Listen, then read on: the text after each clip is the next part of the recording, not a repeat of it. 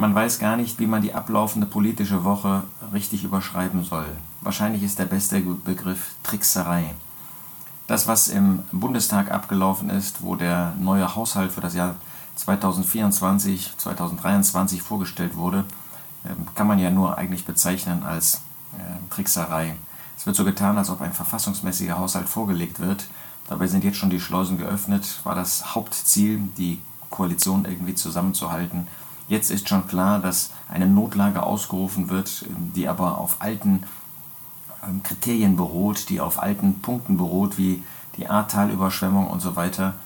Und äh, es werden schon jetzt bestimmte Töpfe angepeilt, die äh, außerhalb des Normalen liegen, die außerhalb des Haushaltes liegen. Trickserei.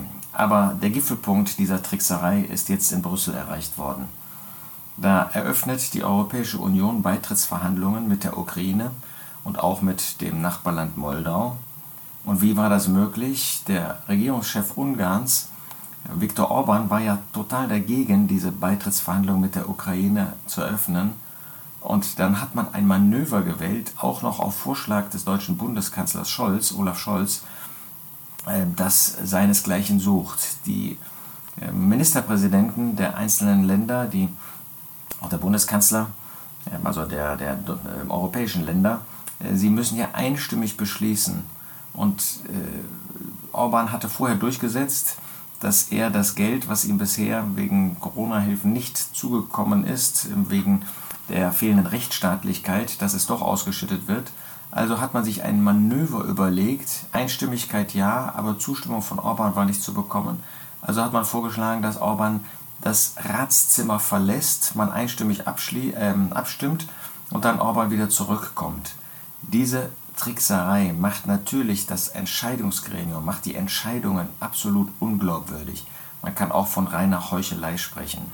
Nun, das ist die Politik. Das zeigt uns noch einmal, wie wir als Christen, als Erlöste mit Politik umgehen sollen. Ja, wir sollen uns der Obrigkeit unterordnen, auch wenn sie durch solche Tricksereien, durch solche furchtbaren Manöver geprägt ist, haben wir die Pflicht nach Römer 13, uns der Obrigkeit unterzuordnen. Aber wir müssen einen klaren Blick haben dafür und das zeigt, wie kann man als Christ, mal abgesehen von grundsätzlichen Erwägungen, wie kann man als Christ ein, in eine solche Wahl gehen, das heißt solche Parteien wählen, die allesamt ausnahmslos durch solche Tricksereien gekennzeichnet sind. Nun, das ist das eine, dass wir sehen, wir haben mit der Politik, wir haben mit Wahlen, mit diesen Systemen haben wir nichts zu tun. Sie sind pure Welt, sie sind durch den Gott dieser Welt, durch den Teufel geprägt und sie werden sich auch nicht ändern. Auch wenn die Regierungen heute eben nicht im Unterschied zu dem römischen Kaiser und dem Antichristen zukünftiger Tage, wenn wir als Erlöste im Himmel sein werden, noch nicht inspiriert sind durch den Teufel. Nein, Obrigkeiten sind von Gott eingesetzt, ähm, so zeigen sie eben doch ihren Charakter. Aber wichtiger ist natürlich für uns, wie wir im christlichen Bereich, wie wir im Glaubensbereich äh, uns verhalten, ob wir glaubwürdig sind. Und wenn man die Bibel aufschlägt, dann mag man jetzt nicht ein direkt so ähm, schlimmes Manöver sehen, aber wir werden doch sehen, und wir müssen zugeben, dass es auch in der Schrift solche Unglaubwürdigkeiten gibt. Ich denke mal als erstes an David. Das war der König nach dem Herzen Gottes, ein Mann, den Gott selbst eingesetzt hat.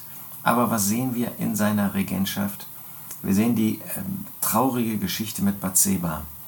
Und was hat er da getan? Da hat er erst Huerei begangen, dann hat er einen Mord begangen, dann hat er versucht, diesen Mord zu vertuschen ähm, und auch die, die Hurerei, da, deswegen ist er ähm, auf diesen Weg des Mordes gekommen und hat so getan ein Jahr lang bis zur Geburt des Kindes, als ob das sein Kind wäre.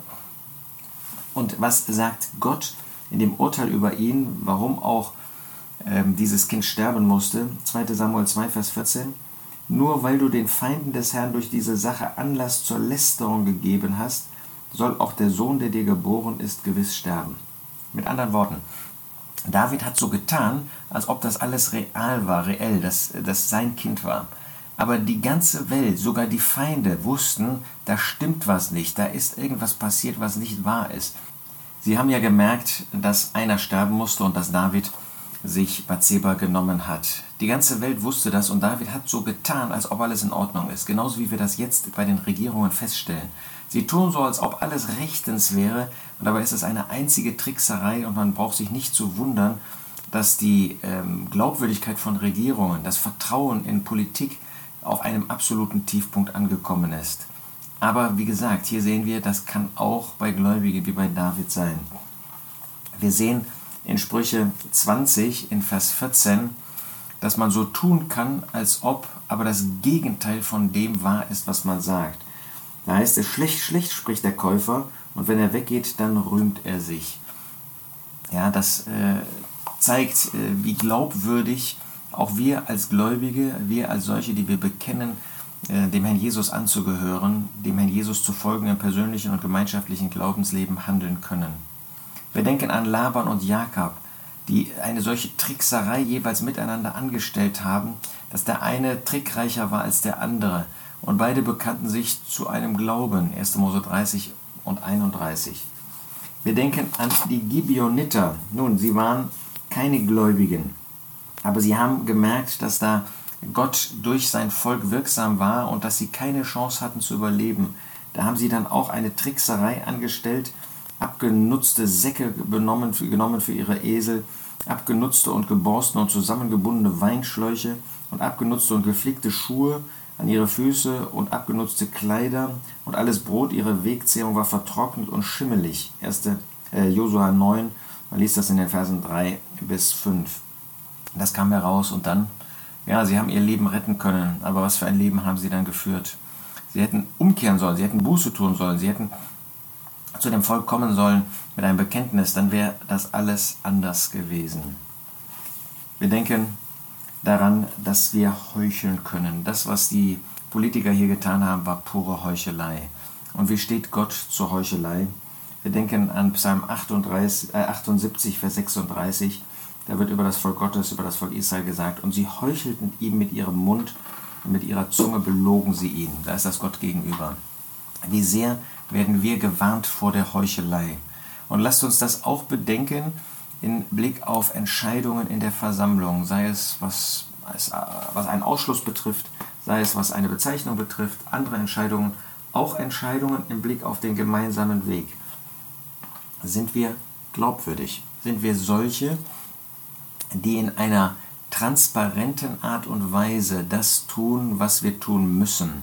Und wir sind gefordert. Wir können nicht daran vorbeigehen, dass wir in Zeiten leben, wo wir in der Tat gefordert sind. Aber tun wir das auf eine Art und Weise, die glaubwürdig ist, wo Vertrauen in die, ähm, ich nenne das einmal, Entscheidungsprozesse hineinkommt.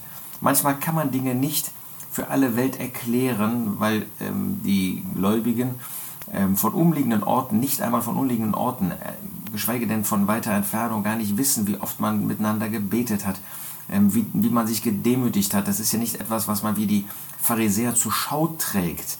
Ja, manche sehen nur das Äußere und denken, da ist ja gar keine Demütigung. Das muss überhaupt nicht der Fall sein. Aber sind wir solche, denen daran liegt, dass die Dinge möglichst transparent sind?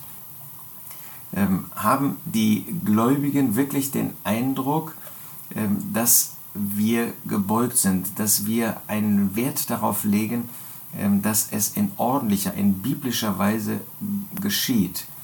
Ähm, werden bestimmte Personen vielleicht bewusst übergangen? Werden bestimmte Orte bewusst übergangen, ohne dass man miteinander redet? Ja, es ist natürlich so, dass wir mit der Herausforderung zu tun haben, dass Orte nicht entscheidungswillig sind, vielleicht auch nicht entscheidungsfähig sind, dass es an einzelnen Orten so eine Spannung gibt, dass so unterschiedliche gegensätzliche Auffassungen sind, dass man damit umgehen muss. Aber einfach daran vorbeizugehen, ohne transparent zu sein, ohne miteinander zu reden, das ist eben letztlich Trickserei.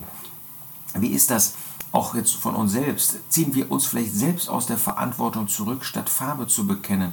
Tun wir so eben wie Orban, ja, damit habe ich jetzt mal nichts zu tun, damit ich nicht verantwortlich gemacht werde für eine Entscheidung, statt nach Gottes Wort entscheidungswillig und entscheidungsfähig zu sein.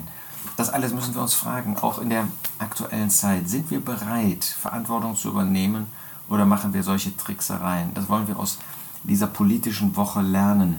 Sie, wir lernen letztlich ja nicht aus der Politik, wir lernen aus dem Wort Gottes, wir lernen durch den Herrn Jesus.